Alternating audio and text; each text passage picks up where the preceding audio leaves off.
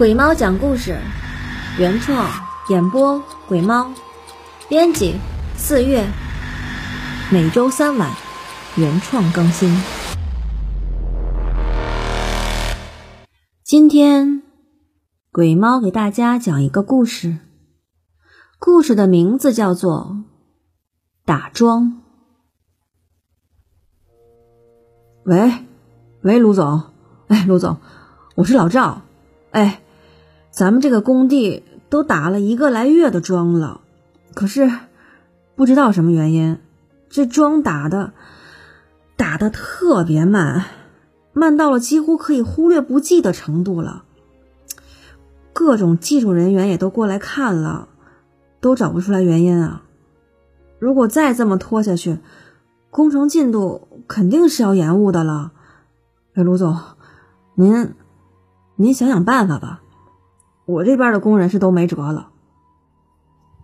工程承包商老赵打来的电话，多多少少让卢总有点大吃一惊，因为他做过这么多年的工程了，跟老赵合作多次了，对老赵还是比较了解的。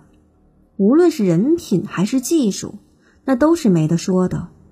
最起码在这个行业里，口碑还是不错的。按理说，老赵那伙人对打桩这么基础的事儿，不应该被难住啊。既然他开口了，说明工程进程可能真的遇到困难了。卢总马上打了几个电话，第二天就带了几位他认识的工程专家来到工地来。可无论是检测土质还是检测机械，都没有任何问题。卢总也跟着在工地上待了几天，发现无论是白天还是黑天，那个桩是一丁点儿也打不进去啊！要是再这么耽搁下去，那工程进度可妥妥的被耽误了。如果进程一拖再拖，那资金链断掉是迟早的事儿。哎呀，卢总，要不然……你想想别的辙吧。老赵嘴里不咸不淡的说着，可两个人都心知肚明，他们应该找谁了。第二天夜里，卢总带了一个看似三四十岁的男人，从车上缓缓的走了下来。卢总，这人谁呀？看着面生啊。感觉就是个生瓜蛋子，靠谱吗？老赵看着男人，小声的说：“之前的老师不在市里，我们这也不能再拖了。这是一个朋友给介绍的，死马当活马医吧。”赵总说。男人在工地走了一圈。这儿看看，那儿看看，最后对着一直陪在身边的两位，面无表情的说：“打生桩吧，这个没办法。行，呃，那我过去找点鸡鸭什么的，弄弄个仪式吧。”老赵说完，刚要走，一下子就被男人拦下了。打生桩。活人祭，你这块地方，拿鸡鸭可糊弄不了。男人说着，眯着眼睛看着老赵。一般工地出问题，大部分情况都是底下有邪，驱走了或移出了就好。可是你这块地呀，我看了一下，里面。可能，可能有神兽，所以需要活人献祭，这样工程才能顺利进行。男人一边说，一边用纸巾擦手。你拉倒吧，都什么年代了，还用活人祭？再说了，我上哪儿给你找活人去啊？老赵不耐烦的对男人说：“你这工地上不是挺多人的吗？看看谁家困难，谁家有病人，愿意主动献身的。再说了，活人祭那可是积了大德的，可保来生荣华富贵。”男人边说边不屑的看着老赵，当然，童男童女最好。临了，男人来了这么一句：“可我听说，要是童男童女，弄不好还能激起恶灵怨气呢。到时候，怕是更不好收拾吧。”卢总看气氛有点紧张，插嘴说了一句：“哼，这事儿犯法，我可不干。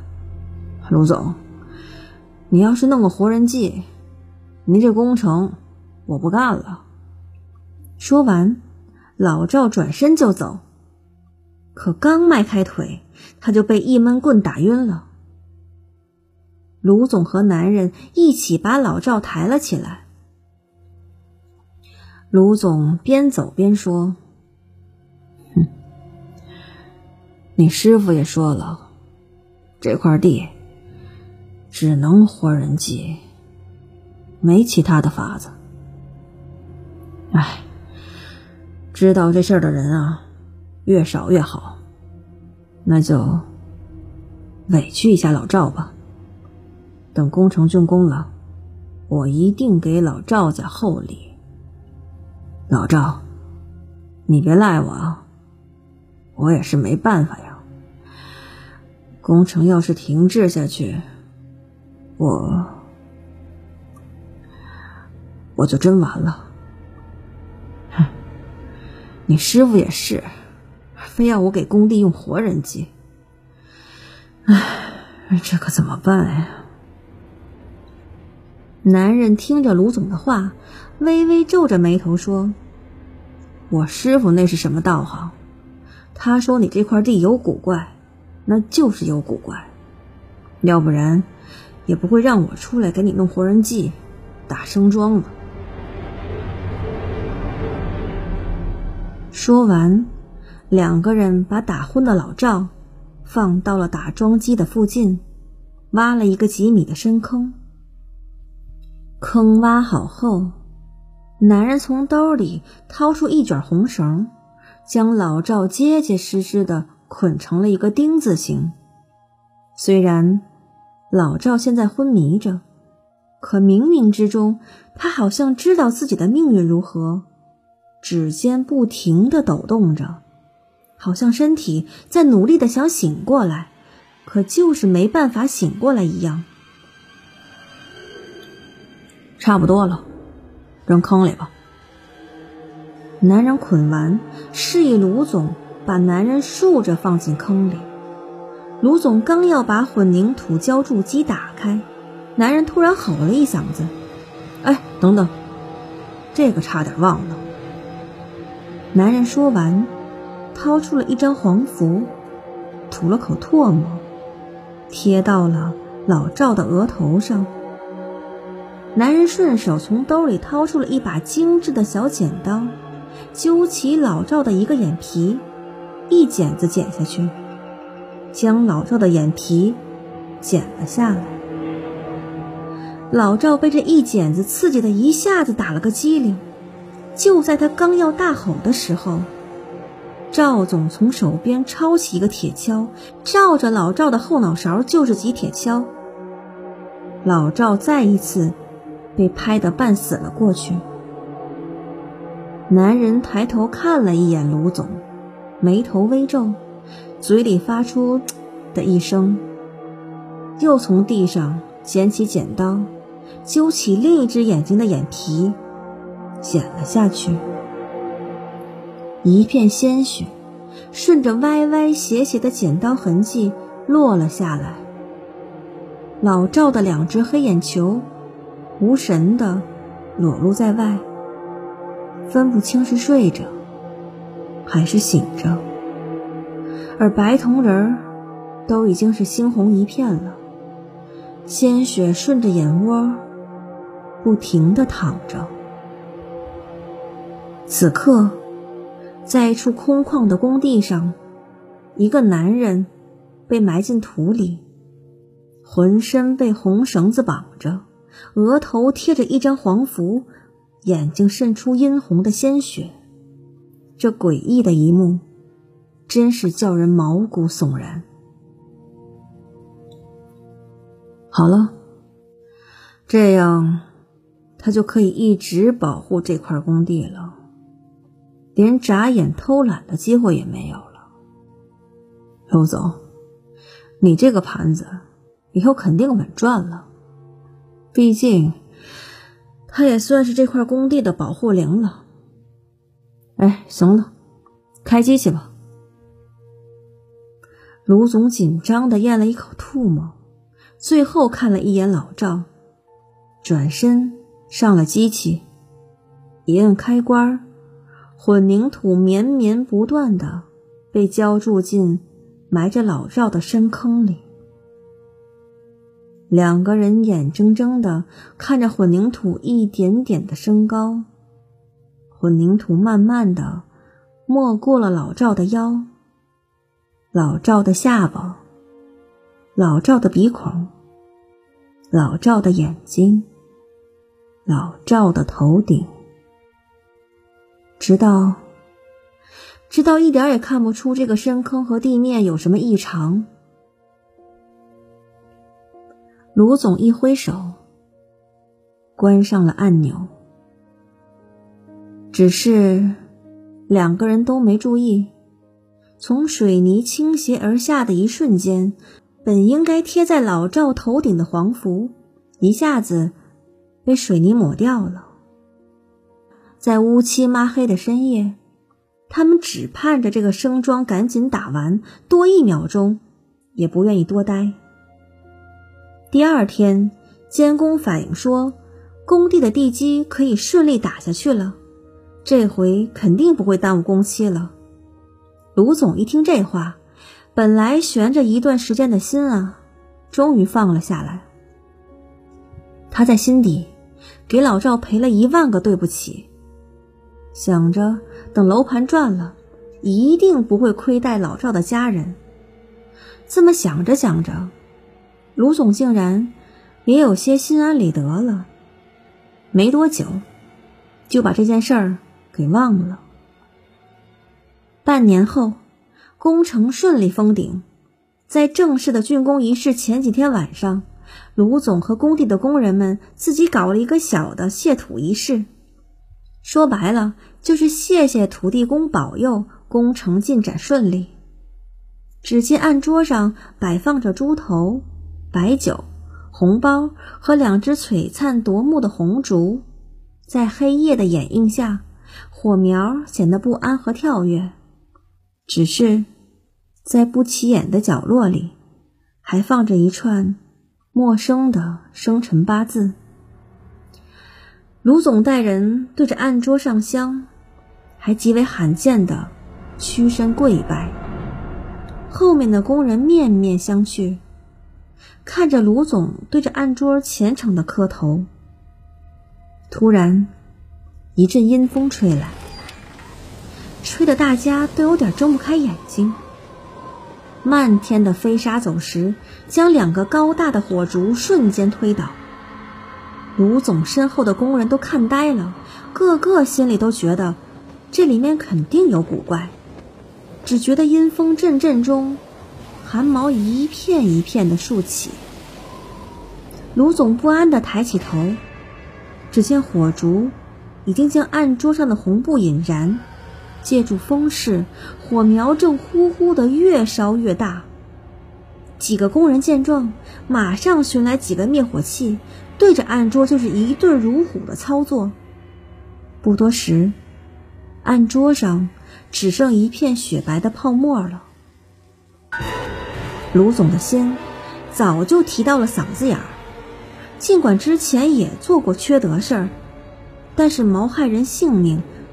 他还是第一次做，再怎么心安理得，也总会有些忌惮。你们你们把这收拾收拾吧，我先回去了。卢总略微喘着粗气，头也不回的离开了工地，只剩下留在原地面面相觑、互相摇头的工人们。卢总坐在车里，缓了缓。他不想再想那些打声桩的任何细节，可是脑子却不停的回放着那天的种种细节。突然，汽车的收音机里毫无预兆的开始播音，男人本能的被吓了一跳，盯着车里的收音机。收音机此时正在自己寻找着什么频率，来回跳转在各个频道之间。男人用手想关掉收音机，可收音机的开关就像失灵了一样。无论卢总在界面怎么操作，收音机都自顾自的来回搜索。突然，一个诡异的男声从收音机里传过来：“大生庄只能护住工地的一头，另一头还要有一个守护灵才行，这样才可以保此地风水不败。话音未落，汽车的火一下子被打着了。汽车就像疯了一样窜了出去，没几秒就提到了八十迈，并且还在稳步上升中。男人慌了，赶忙乱抓着身边的安全带。可是汽车速度太快了，他眼睁睁的看着自己的车直挺挺的撞上了自己刚刚盖好的楼宇外墙上，在一声惊天巨响中。汽车停了下来，而墙面也出现巨大的裂纹。卢总在车里，只觉得自己被震得头痛欲裂，脑袋跟脖子好像要断开一样。他用手摸了摸自己的后脖子，还试着自己动了动，感觉并没有什么事儿。他鼓动半天变形的车门。才勉强从车上下来。刚下车，就看到老赵直挺挺的贴着自己的脸站着，没有眼皮，没有瞳仁，像一具僵尸一样，面对面的贴着自己的脸站着。卢总大叫着转身就跑，可是这一转身。他的脚却像灌了铅一样，半点步也迈不开了。因为那辆变形的车里，分明躺着一个满脸是血的男人，而男人脖子处的骨骼呈现扭曲的弯曲状。卢总再回头，老赵仍旧面对面的跟他贴脸站着，只是这一次。他的嘴角微微上扬，眼窝里流下了两行殷红的血水。